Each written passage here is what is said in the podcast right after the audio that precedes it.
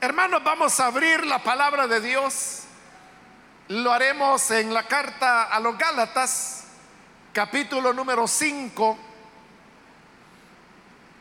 Vamos a leer los versículos que corresponden en la continuación del estudio que estamos desarrollando en la carta a los Gálatas.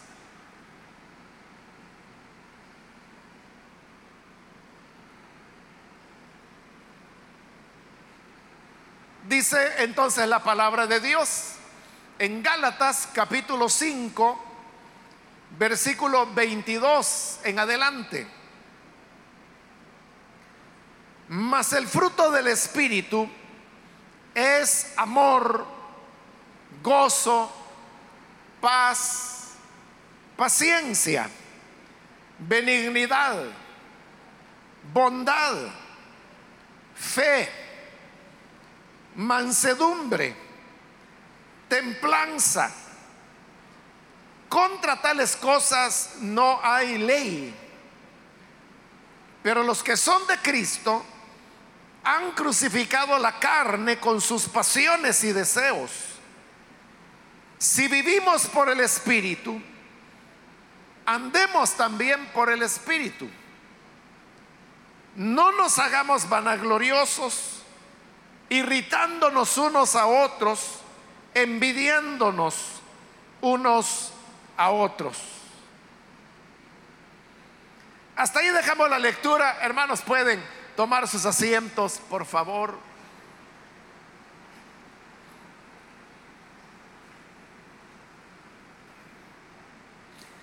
Hermanos, estamos ya en la parte final de este capítulo 5 Recordará que en la última oportunidad eh, Pablo comenzó a exponer el tema de, de las obras de la carne. Y era una lista un poco extensa de las diversas obras que la carne hace. La lista no es completa, sino que Pablo la proponía como un ejemplo, un modelo, para que uno pueda deducir y comprender cuáles son las obras que la carne produce. Pablo no llevó ese tema porque recuerde que él está respondiendo a una pregunta. Él ha dicho en los capítulos anteriores que el creyente no debe estar bajo la ley. Porque el propósito de la ley no es el de salvar a las personas, sino solamente mostrarles cuán pecaminoso el ser humano es. Entonces, si la ley no tiene por objeto normar la vida, y Pablo dice que no debemos estar sujeta a ella, entonces nos hacíamos la pregunta, ¿qué es lo que entonces va a dirigir la vida del creyente? ¿Cómo saber lo que a Dios le agrada y a lo que a Dios no le agrada? En otras palabras, lo que Dios quiere que hagamos y lo que Dios no quiere que hagamos. La respuesta la está dando Pablo ahora cuando él explicó que dentro del creyente hay dos naturalezas. La que él llama la naturaleza carnal y la naturaleza espiritual. En Romanos, a estas dos naturalezas, Pablo les da el nombre de el nuevo hombre y el viejo hombre. Cada una de estas naturalezas tiene propósitos totalmente diferentes. La naturaleza espiritual anhela la voluntad de Dios. La naturaleza carnal anhela el mundo, el pecado.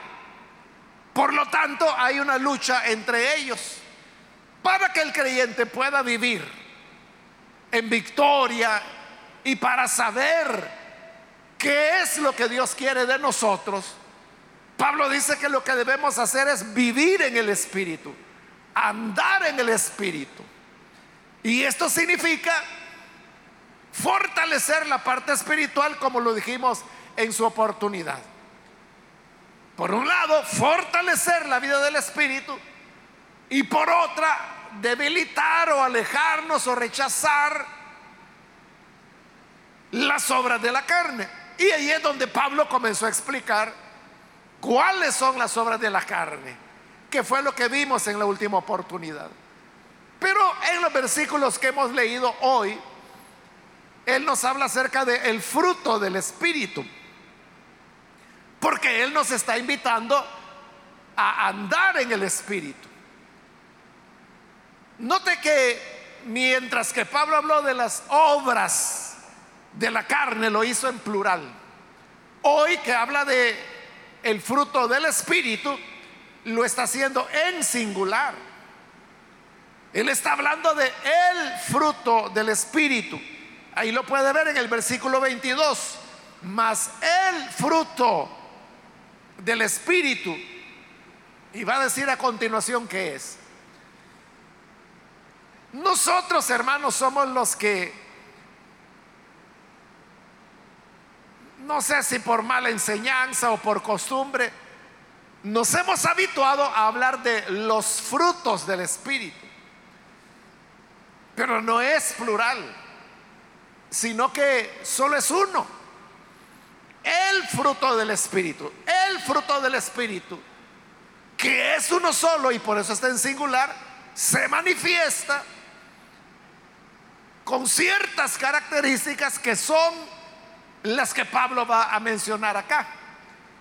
El amor es parte del fruto, el gozo es parte del fruto, la paz es parte del fruto. Las siete expresiones que Pablo menciona ahí, todas ellas son parte del el único fruto del Espíritu. Al hablar de el fruto del Espíritu, Pablo está haciendo claramente una alusión a, a, la naturaleza, a los árboles, a las plantas. Cada árbol produce su fruto de acuerdo a la naturaleza. Esta figura Jesús la utilizó varias veces. En una ocasión él dijo, si el árbol es bueno, dará buenos frutos. Si el árbol es malo, dará malos frutos. Entonces, si usted tiene un árbol, digamos, de aguacate, por decir algo, el aguacate da un fruto, pero solo es uno, y es aguacates. Entonces, el espíritu también da un fruto, produce un fruto. Y este fruto tiene varias características, que son las siete que él va a mencionar. Y las vamos a ver una a una. Comienza, como le digo, en el 22, donde dice, más el fruto del Espíritu es amor. Amor es la primera característica del fruto del Espíritu. Y así tenía que ser porque la escritura afirma que Dios es amor. Consecuentemente, todo lo que venga de Dios es un resultado del amor. Por lo tanto, si estamos hablando del fruto del Espíritu y el Espíritu es Dios, entonces el amor no puede faltar como característica de su fruto. Ahora, hay que tener cuidado cuando aquí habla de que el fruto del Espíritu es amor. Porque hay que entender a qué se refiere cuando nos dice que amor es una de las características del fruto del Espíritu. Esto, hermanos, es fácil de comprenderlo en, la Biblia, en el Nuevo Testamento. Porque usted sabe que fue escrito en griego y resulta que en griego hay cuatro palabras diferentes que todas se traducen como amor. Nosotros en español, para amor solo tenemos una palabra que es amor. Pero los griegos distinguían cuatro palabras diferentes. Una palabra de eso era eros, de donde viene la palabra erótico, que es el amor de pareja. La otra palabra es estorge. Estorge se refiere al amor que se da de manera natural, por ejemplo, entre hermanos o dentro de una familia. Ahí es normal que se amen. A ese amor lo que ellos le llamaban estorge. El tercero es el amor filia, filial, que tiene que ver, hermanos, con aquel amor que surge como resultado del compañerismo, de la amistad. Cuando los jóvenes se gradúan de bachiller y llega el día de la graduación, son sentimientos encontrados, porque por un lado están contentos porque han tenido un alcance en su vida, se están graduando. Pero por el otro están tristes porque saben de que a muchos de esos compañeros no los van a volver a ver. Entonces es como una despedida mezclada con la alegría de la graduación. Por eso es que hay lágrimas, se abrazan, se despiden. Pero note, ¿por qué les da tristeza? ¿Por qué lloran cuando se despiden? Porque han desarrollado un cariño, un, amor, que no es de familia, porque no son familia, que no es erótico porque no es de parejas, que no es estorge porque como dije, no, no son relaciones naturales como de parentesco, pero es filial, que es aquel cariño que se fue labrando a través de los años, porque algunos tienen años de estudiar en la misma institución, años de conocer a los mismos compañeros, se han conocido desde pequeños, han crecido juntos, han compartido alegrías, preocupaciones, preguntas, etc. Entonces hay un cariño a eso. Eso es lo que se llama el amor filial. De todos estos tipos de amor, hermanos, el que más aparece en el Nuevo Testamento es el que se llama el amor ágape. De eso está hablando Pablo aquí. El amor ágape tiene como característica que es un amor que da, que se entrega sin esperar nada a cambio. El amor eros, algunos han dicho es un amor egoísta, esa es una contradicción, ¿verdad? Pero es egoísta en el sentido siguiente y es de que una pareja se puede amar. Pueden ser novios, pueden ser esposos, se aman. Pero suponiendo que hubiera una traición, algo así, entonces la otra persona dice, ah, bueno, me fallaste, te fuiste con otro, te fuiste con otra. Entonces yo ya no te voy a querer. Pero no te, eso es egoísmo. O sea, como tú no me estás respondiendo, yo no te voy a responder. Y eso es normal, por eso es que las parejas se separan, hay noviazgos que se rompen, matrimonios que se echan a perder, divorcios, etc. Porque el amor erótico es egoísta. El amor estorge, que es el de familia, viene, como le digo, en un sentido natural. Son hermanos, entonces se quieren. Es mi papá, entonces lo quiere. Es mi hija, entonces la quiere. Es algo que la misma naturaleza nos lo ha dado y así como aún en los mamíferos y en otros animales, usted puede ver que las madres, a veces los padres también, desarrollan un sentimiento, un aprecio por sus cachorros, por sus crías. En el ser humano se da de una manera más plena pero es como una correspondencia por el hecho de ser familias. En el amor filial, dijimos, es sobre la base de la cotidianeidad, que se relacionan, platican, interactúan, entonces se va creando un cariño. Pero ¿qué ocurre? Que si esa interacción termina, el amor también termina.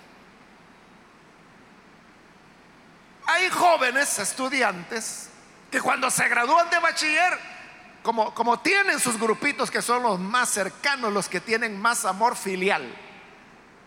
Entonces dice, mira, nosotros cuatro aunque nos graduemos y aunque vayamos a universidades diferentes, aunque cada uno se vaya casando, pero nosotros vamos a ser amigos siempre. Nos vamos a reunir todos los años por lo menos, en la fecha de nuestra graduación. Al año de graduados se reúnen. A los dos años de graduados ya falló uno. A los tres años de graduados les cuesta ponerse de acuerdo con cuándo se reúnen. Ya no puede ser en la fecha del aniversario, porque cada uno ahora tiene otras prioridades. Al cuarto año, ya están en cuarto año de universidad, entonces ya hay tanta ocupación, es tan absorbente que a lo mejor se reúnen dos. Y al quinto año, los que quedaron perdieron ya la esperanza y mejor ya no convocan. ¿Qué pasó ahí? Como cesó la interacción, el amor filial también se acaba. Pero el amor ágape, ese es el amor de Dios. Cuando, por ejemplo, allá en el famosísimo pasaje de Juan 3:16, de tal manera amó Dios al mundo.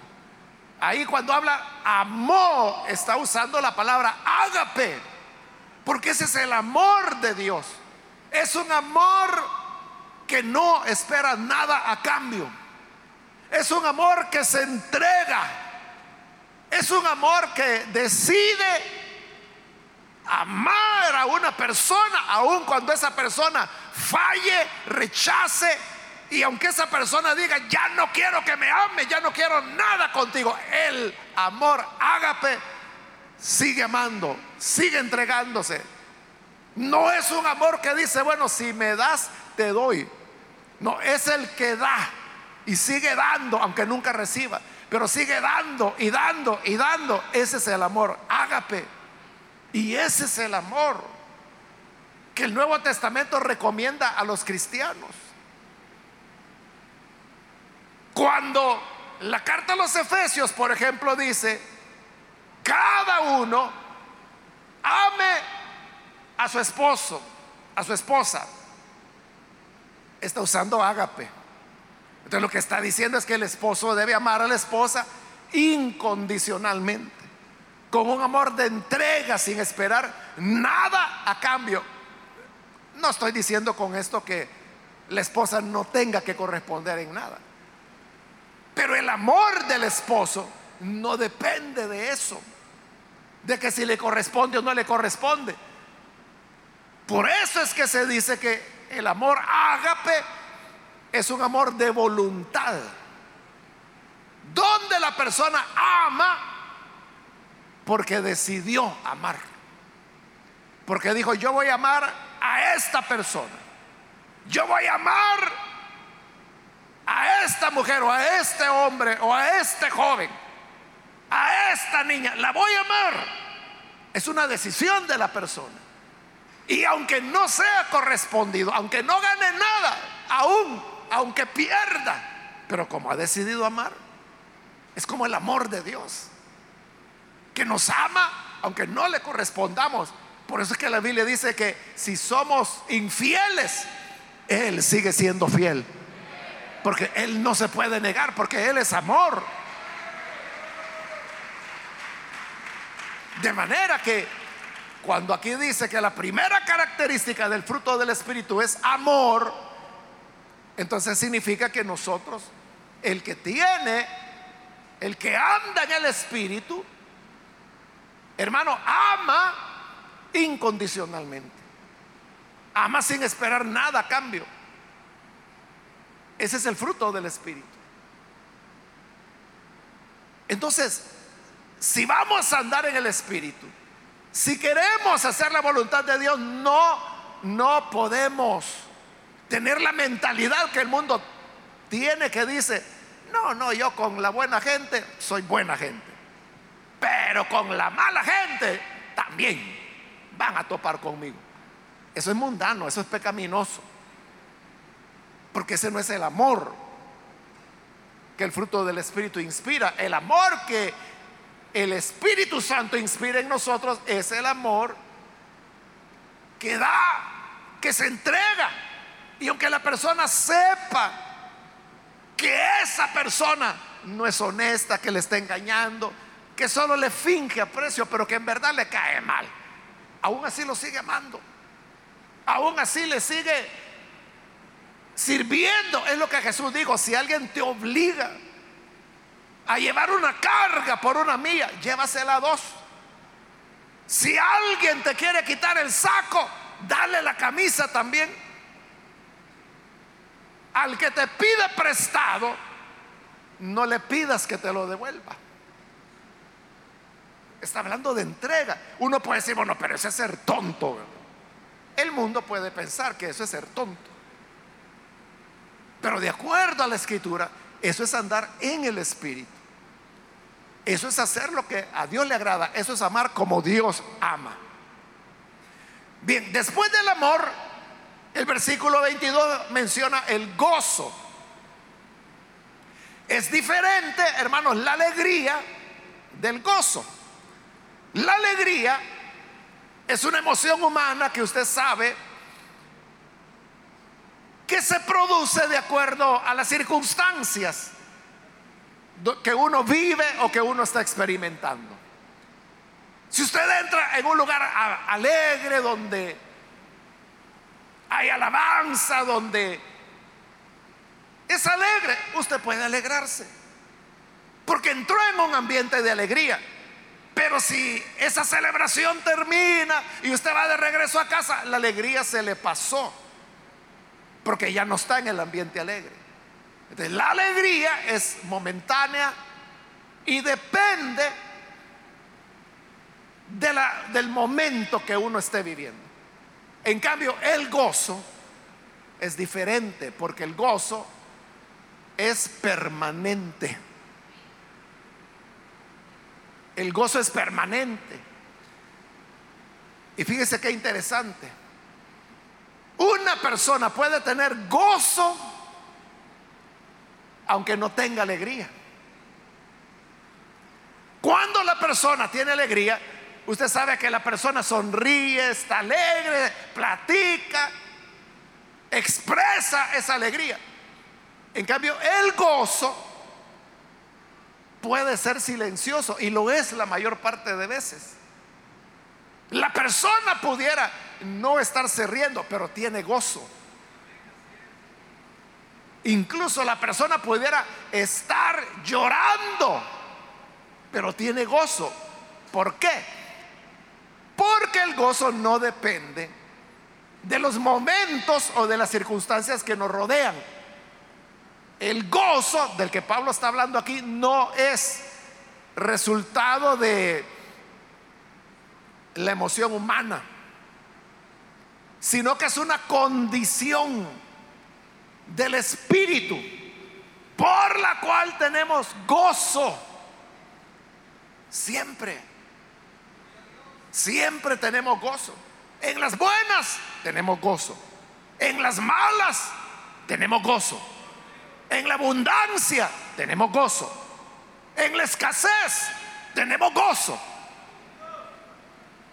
Cuando nace una persona tenemos gozo. Cuando muere la persona, tenemos gozo. Por eso le decía, uno puede estar llorando, pero tiene gozo. Cuando un hermano en Cristo, cuando un familiar muere, como somos humanos y tenemos un apego, ya sea estorge o ya sea filia, no duele la separación cuando alguien muere. Y eso lleva a las personas a llorar. Pero las lágrimas están en el rostro. Pero en el interior, muy en lo profundo de esa persona, hay gozo. Porque sabe que aunque esa persona ya no va a estar, esa persona ahora está donde siempre quiso estar, en la presencia del Señor. Y eso le da gozo. Entonces ahí tiene, la persona está llorando, no está alegre, pero sí está gozosa. el gozo, hermanos, es un sentimiento, perdón, no sentimiento, es una condición espiritual que rodea al creyente desde el momento de su conversión hasta que llegue el momento de su glorificación. Siempre vamos a tener gozo. Por eso el, canto infantil, ¿verdad? Que hoy ya casi no se canta. Pero que dice, yo me gozo lunes, yo me gozo martes, miércoles también. Yo me gozo jueves, yo me gozo viernes, sábado también. Al llegar domingo sigo con el gozo. ¿Y sabes por qué? ¿Por qué? Porque tengo a Cristo, que es el gozo en nuestro corazón. Es el gozo que nunca termina, que es otra característica del fruto del Espíritu. Siempre en el versículo 22 menciona la tercera, que es paz. Nuevamente, ahí no está hablando de paz como producto de una emoción humana. A veces las personas se estresan mucho, están muy preocupadas, tienen mucha tensión, mucho estrés. Un médico les puede decir, o un psicólogo, mire, lo que usted necesita es descansar. Vaya a una montaña, vaya a un lago, vaya al mar, o le dicen, rompa la rutina, para que así usted pueda tener paz. Y la gente puede hacerlo. Se puede ir, por ejemplo, en la noche a la playa y ver el cielo y todas las estrellas que hay ahí. Y al ver esa infinitud, la persona puede sentir paz. O cuando contempla una montaña, o cuando ve correr un río, o ver las aguas tan quietas de un lago, le puede infundir paz. El problema es cuando se va de ahí, o cuando regresa de las vacaciones y vuelve a casa. La paz que el Señor da no es una emoción. Otra vez, es una condición que tenemos porque es la promesa del Señor. Jesús le dijo a sus discípulos, él, yo me voy, le dijo, les voy a dejar un regalo, mi paz. Mi paz les dejo, mi paz les doy. Yo no la doy como el mundo la da. ¿Cómo da el mundo la paz? Así como hemos dicho, relajándose, oyendo música suave, viendo un paisaje, y eso no tiene nada de malo. Pero Jesús dijo, yo no la doy como el mundo la da. La paz que Jesús da es algo que mora en nuestro interior. No depende de a dónde estamos Podemos estar, hermanos, en situaciones estresantes. Podríamos estar en medio de una guerra. Podríamos estar, hermanos, en medio de el peor conflicto. Pero la persona sigue teniendo paz en su corazón. Es como la historia de una anciana cristiana que de repente vino un terremoto, hermano, y las casas se sacudían, ventanas se rompían y toda la gente asustada corría. Pero esta señora estaba así con una gran sonrisa, viendo para todos lados cómo todo se rompía y se caía. Y ya cuando pasó todo y la gente regresó, nadie se acordó de la hermana, de la señora, ahí la dejaron. Cuando volvieron a entrar, ahí estaba ella todavía sonriendo. Y le preguntaron, oiga, ¿y, cómo es que usted no, no, no se movió? ¿Por qué no salió? ¿Por qué no se asustó? La vimos que estaba riéndose. Y la señora dijo, claro, porque estaba viendo qué poderoso es nuestro Dios, que cómo puede sacudir la tierra. En medio del terremoto ella tenía paz. Entonces la paz no depende de lo que hay alrededor. Hermano, puede ser que el vecino ha puesto la cumbia a todo volumen Pudiera ser que el del otro lado ha puesto, hermanos, ruido, el otro está acelerando el carro porque lo está reparando. Y en medio de ese escándalo, usted puede tener paz.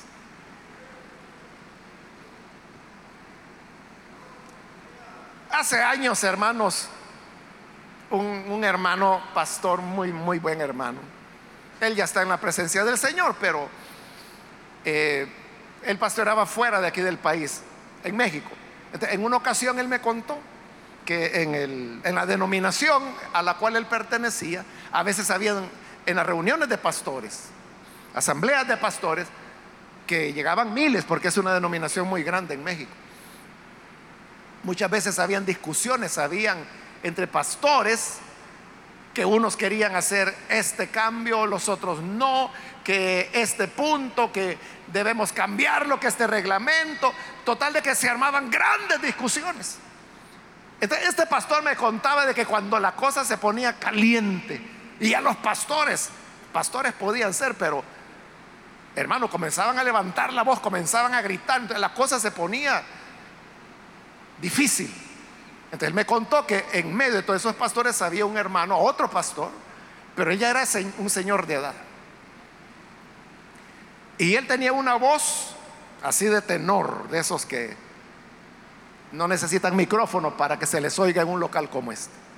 Entonces lo que él hacía cuando veía que ya el fuego estaba, que ya estaban por tirarse piedras, este hermano se ponía en pie y comenzaba a cantar un himno que también ya no se canta hoy, pero que dice paz, paz, cuán dulce paz es aquella que Cristo me da.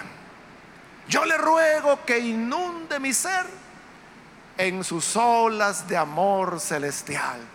Y mientras él cantaba eso, paz, paz, cuán dulce paz. El otro pastor me contaba, los que estaban ya calientes con las orejas coloradas, se sentaban y comenzaban a tranquilizarse, se suavizaba y ya todo el ambiente se volvía suave dócil. Y ya podían platicar serenamente de nuevo. ¿Qué era lo que este hermano hacía? Le recordaba que el fruto del Espíritu es la paz. Y como le digo, es paz en medio de las bombas, es paz en medio de los problemas, es paz en la enfermedad, es paz cuando todo está perdido, es paz cuando lo despiden del trabajo, es paz cuando no sabe cómo va a ser para pagar las deudas es paz, aunque le estén insultando, que le estén diciendo así en la cara, me caes mal, me caes mal, pero usted sigue con la paz, paz, cuán dulce paz es aquella que Cristo nos da. Amén, hermanos. Siempre el versículo 22 habla de la cuarta característica del fruto del Espíritu. Y esto es paciencia. Paciencia tiene que ver, hermanos, con tolerar a las personas. Usted sabe, hay personas lindas, ¿verdad? Hay hermanos y personas, o sea, porque no necesariamente tienen que ser hermanos, educados, respetuosos, pero usted sabe que también hay gente malcriada, gente de malos modales, esa clase de personas, a todos nos toca tratar en algún momento con ellos. Pero la paciencia es la característica que da el Espíritu, o sea, no es de nosotros, de que podemos esperar. Paciencia significa tener una gran tolerancia. Ahí es cuando la gente dice, yo no sé cómo usted aguanta tanto. Mire, yo que usted ya un par de garrotazos le hubiera dado a esa persona. Yo que usted ya lo hubiera echado a este fulano. Así le dicen, pero usted está tranquilo. Y dice, bueno, ¿y usted que no se enoja? Pues no. Porque tiene paciencia. Usted sabe que Dios también es paciente. Su paciencia es grande, su misericordia es infinita y Él aguarda, aguarda, da oportunidades al ser humano.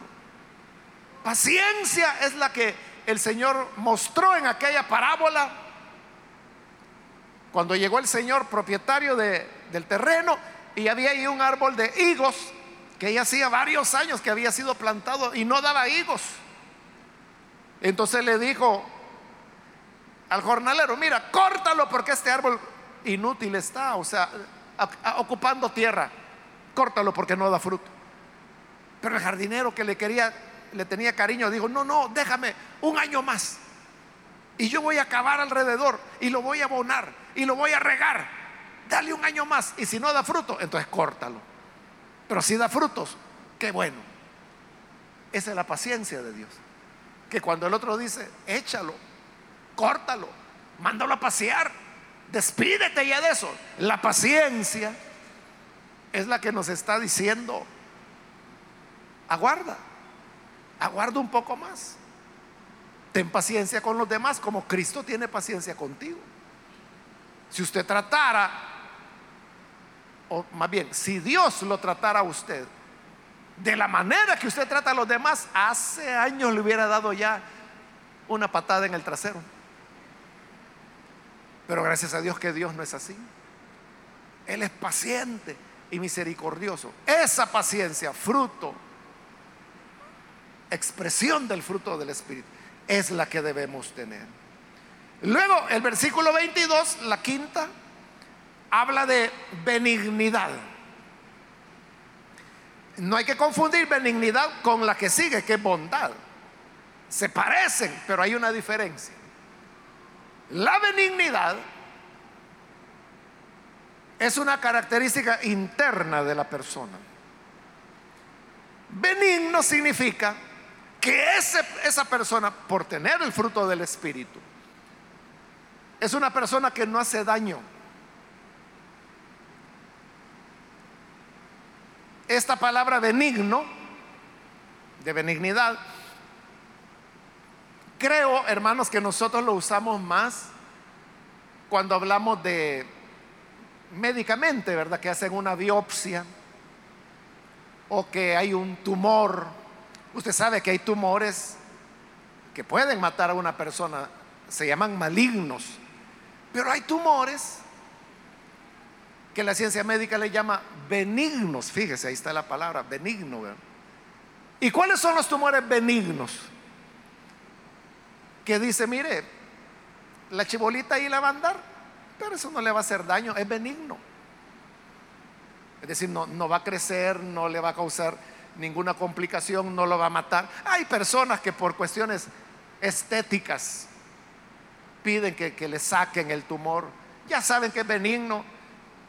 Pudieran tenerlo ahí toda la vida y no les va a hacer daño. O cuando se hace una biopsia, ¿verdad? Que el médico detecta que hay un tejido extraño en algún órgano o puede ser en la piel. Entonces lo que hace el médico es que toma una pequeñita muestra, eso es lo que se llama la biopsia, y lo mandan al laboratorio. En el laboratorio van a examinar si son células malignas o si son benignas. Entonces, si son benignas, entonces le envían el reporte al médico. Y el reporte le dice al paciente, no, mire, es benigno. ya usted queda tranquilo porque no le hará daño. ¿Qué es benignidad? Benignidad es cuando cualquiera que venga a usted que lo toque a usted, que se relacione con usted, lo que va a descubrir es que usted no hace daño, que usted no es peligroso, que usted no va a reaccionar agresivamente. Lo que va a encontrar es que usted es una persona buena. Lo que va a brotar es lo bueno. Pero le decía que la característica de la benignidad es que la persona la tiene internamente, no se expresa. La persona la tiene adentro. Es igual, hermanos, que, el tumor, ¿verdad? O, o, la piel o el tejido alterado. El médico no sabe, o sea, él no puede ver si es maligno o benigno. Por eso hacen la, la biopsia. para que en el laboratorio examinen qué es lo que hay adentro. igual la benignidad es algo interno. En cambio, la siguiente característica, que es la bondad, la bondad es lo mismo, que la persona es buena, pero aquí está la diferencia, que la bondad actúa, la bondad se expresa. De una persona buena muestra su bondad. ¿Y cómo la muestra? Ayudando, escuchando, comprendiendo. La bondad es cuando allá Juan dice que si tú ves a tu hermano que tiene necesidad y simplemente le dices que te vaya bien, que Dios te bendiga, pero no le das lo que necesita para estar bien, entonces eso no es amor ni es bondad. Pero aquel que sabe que esa persona tiene tal o cual necesidad y le ayuda, esa es la bondad. La benignidad, le dije, eso está internamente. La benignidad, hermanos, es algo así como, como un panal, ¿verdad? Que usted puede llegar al panal y comienza a meter el dedo en el panal. Si ya no hay ninguna avispa, no le va a pasar nada, ¿verdad? O sea, ese panal, si usted quiere, se lo lleva a la casa, se lo puede llevar a los niños para que jueguen porque es benigno, o sea, esa es la benignidad. Es cuando las personas vienen y pudiera ser que incluso comienzan a hostigarlo, hostigarlo, hostigarlo, hostigarlo, y nunca van a salir avispas de usted. Esa es la benignidad. Pero la bondad es cuando esa persona actúa y da la mano y auxilia, hace algo. Eh, son las obras de amor operando en él. La benignidad es interna, la bondad se expresa externamente por las obras de bondad, de amor que la persona hace. Bien, vamos ahora, el último del versículo 22, que sería ya el quinto, fe. Es interesante que la fe, fíjese, es tanto un don del Espíritu Santo como expresión del fruto del Espíritu. En las dos cosas. De la fe usted la encuentra como uno de los nueve dones del Espíritu Santo, de los dones sobrenaturales. Y aquí la encontramos como expresión del fruto del Espíritu. Entonces note que la fe es muy importante. Y la fe, hermanos, aquí no es tanto la fe en el sentido de que yo creo que Jesús es mi Salvador. O sea, eso es fe, pero no es de esa fe que está hablando aquí.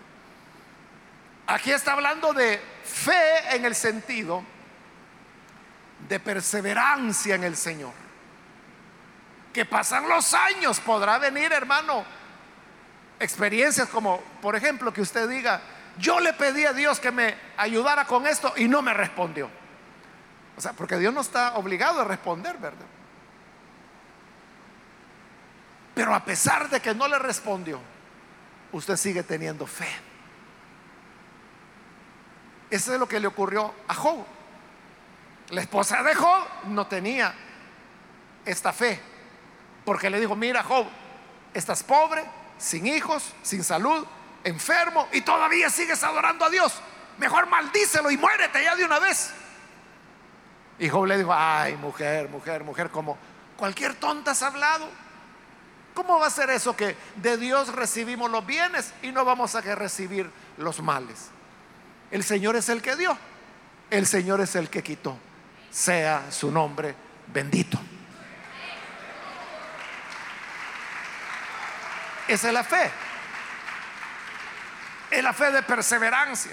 Es la fe de la cual se habla en Hebreos 11 que nosotros le llamamos el capítulo de los héroes de la fe. Estas fueron las personas que, a pesar de lo bueno o lo malo que les viniera, seguían confiando en el Señor. Esa es la fe como fruto del Espíritu. Hoy sí pasamos al versículo 23. habla de mansedumbre, que ya la sexta. Mansedumbre, hermano, es que estamos sometidos al Señor. Se lo explico con este ejemplo. Hay caballos salvajes. Estos caballos salvajes viven de forma natural en el campo. Hermano, y estos caballos, hermano, ¿quién los detiene? O sea, si son salvajes, nadie los puede montar. Nadie los puede ni siquiera atrapar porque están salvajes. Pero a estos caballos salvajes son a los que los domadores los domestican. Entonces, ¿qué hacen? Primero los atrapan, lo cual cuesta muchísimo, pero atrapan a los caballos salvajes y los tienen atados un tiempo, les dan alimento y todo, y luego tienen que domesticarlo para que acepten que un jinete se suba en ellos. La primera vez que lo hace, ese jinete tiene que ir con almohadas, hermano, porque el caballo lo va a aventar por allá. Pero el domesticarlo significa seguir con ese trabajo que puede durar días, semanas, hasta que finalmente el caballo se domestica y ya puede ser montado. Ese ya no es caballo salvaje, ese ya es un caballo domesticado. Entonces, ¿qué hicieron? lo amansaron.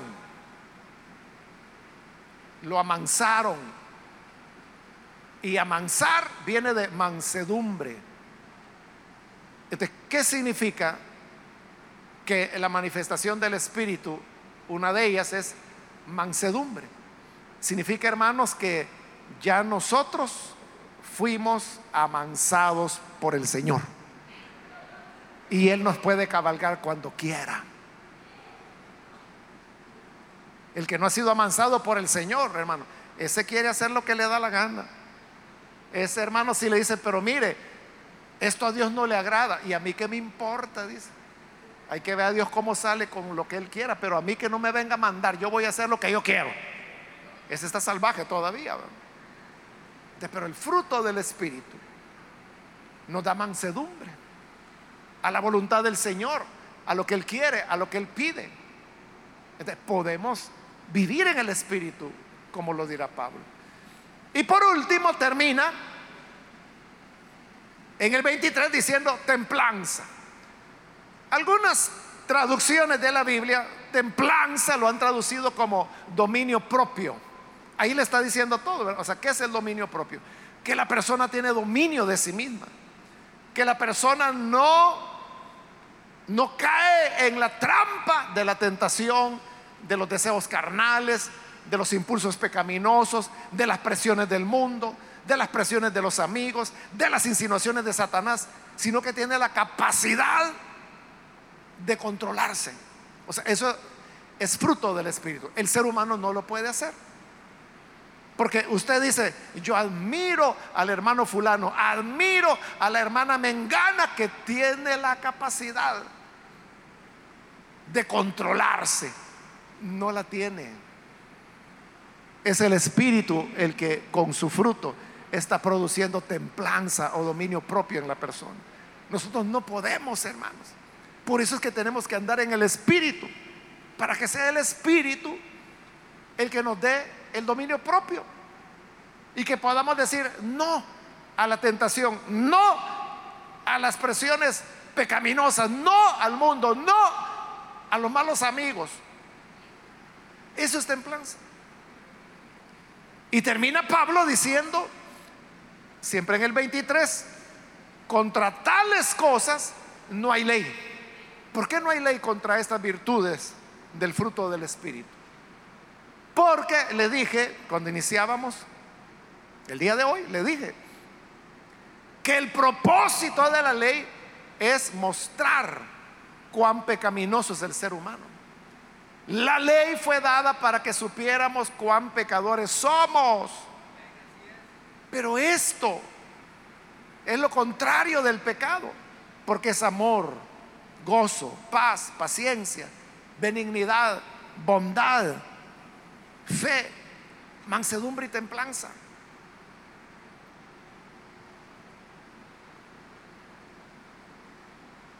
De manera que es, hermanos, algo que la ley no puede regular, porque la ley lo que dice es, no mentirás, no robarás, no matarás, pero la ley nunca dice, ama, o ten paz, o sé bondadoso, o sé benigno, no lo dice. Por eso Pablo dice, aquí la ley no tiene nada que ver. Y usted puede ver que estas cosas que Pablo está mencionando es la clave de la vida cristiana.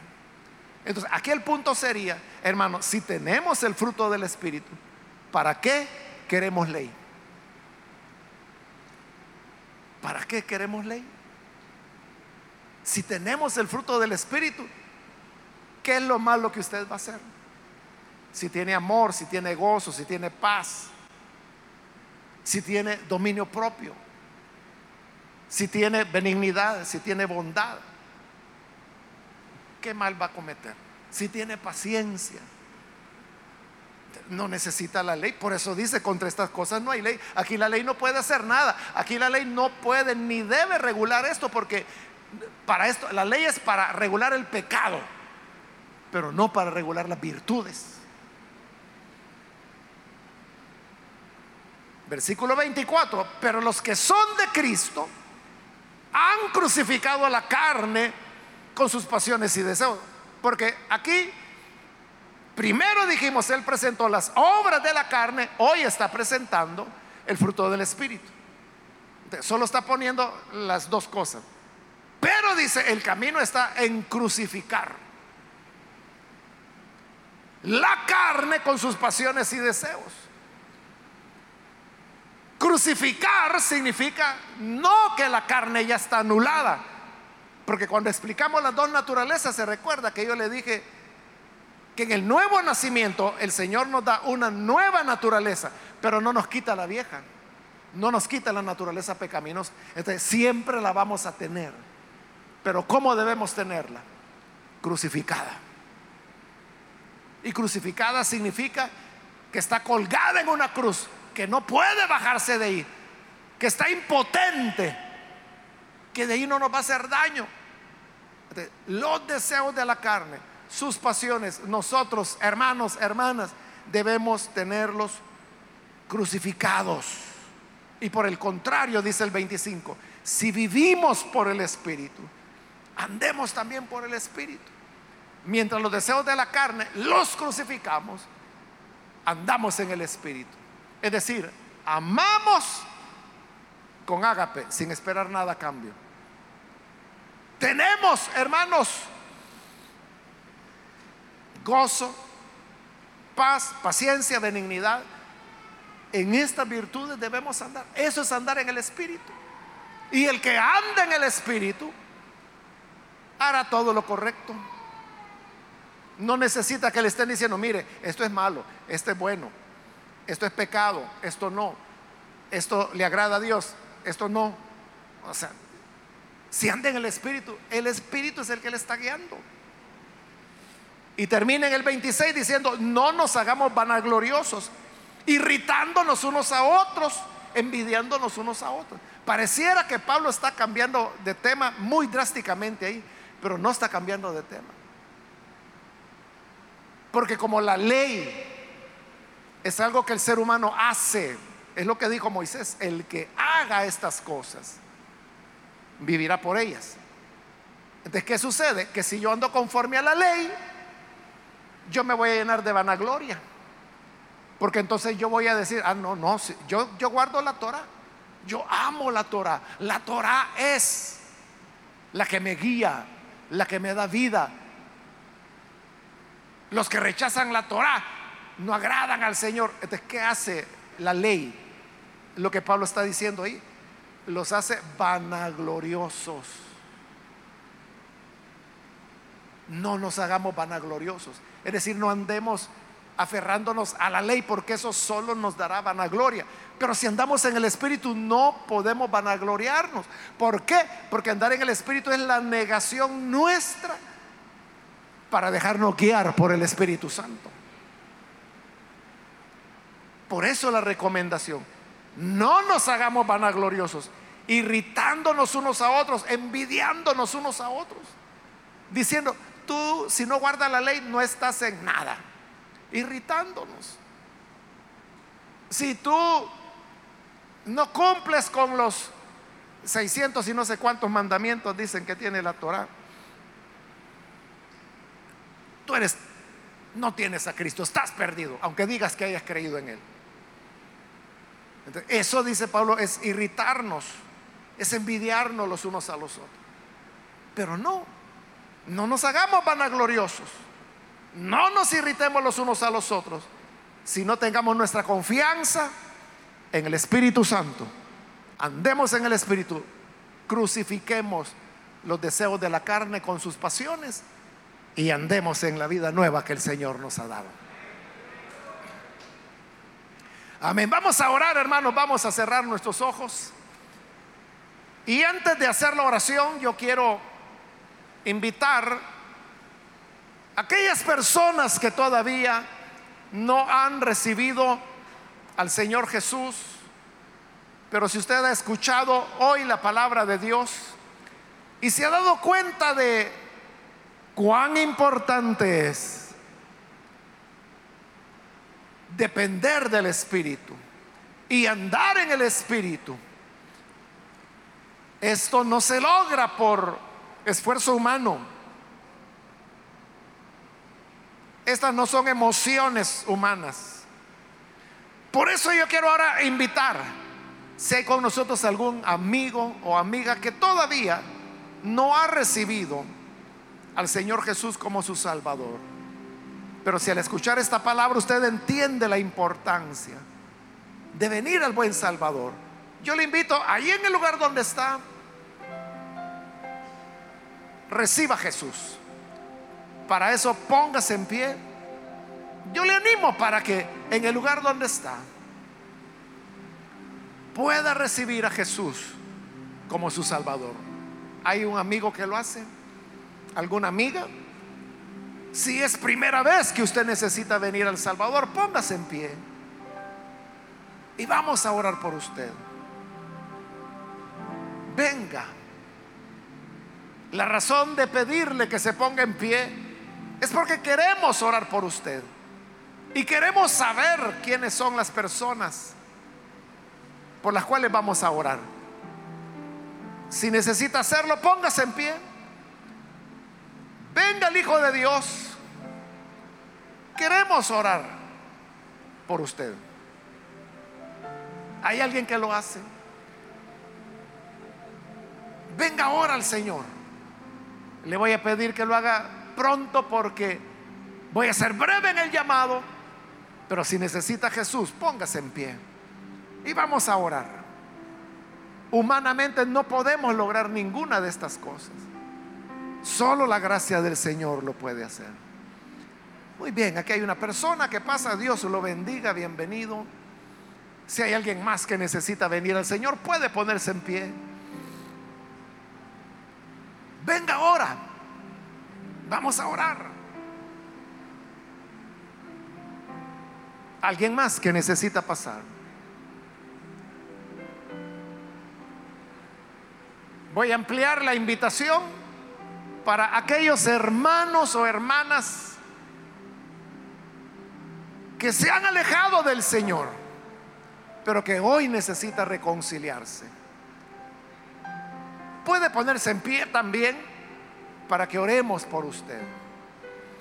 Muy bien, aquí en medio hay otra persona. Dios lo bendiga, bienvenido. Alguien más que necesita recibir a Jesús. Venga es el momento para que pueda venir. Muy bien, de este lado hay otra persona. Dios la bendiga, bienvenida. Alguien más que necesita recibir al Señor por primera vez o necesita reconciliarse. Hoy es su momento. Póngase en pie. Cuando creemos al Señor o nos reconciliamos con Él, el Espíritu Santo viene, mora en nosotros y morando en nosotros, nos llena, nos hace andar en Él y produce el fruto del Espíritu. Voy a hacer ya la última llamada y vamos a orar, pero si aún hay alguien más que necesita recibir a Jesús por primera vez o necesita reconciliarse, póngase en pie y aproveche que esta es ya la última llamada que hice.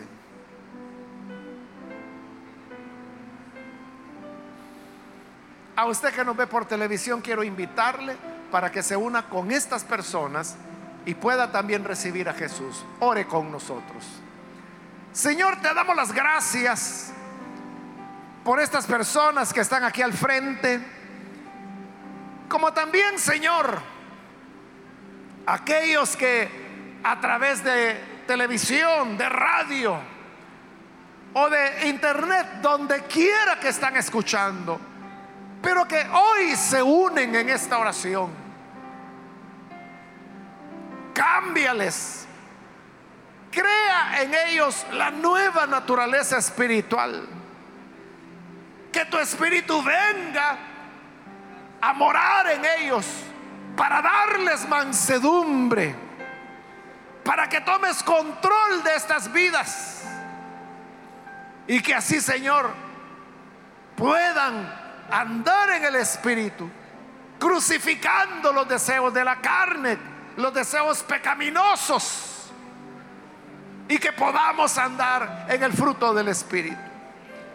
También te rogamos por toda la iglesia, todos los hermanos, ayúdanos para que no nos quedemos con una vida superficial, sino que en nuestro ser pueda, Señor, florecer, brotar el amor que tú das, el amor de tu espíritu, con el gozo, la paz, la benignidad, la bondad, la fe, la mansedumbre, toda la riqueza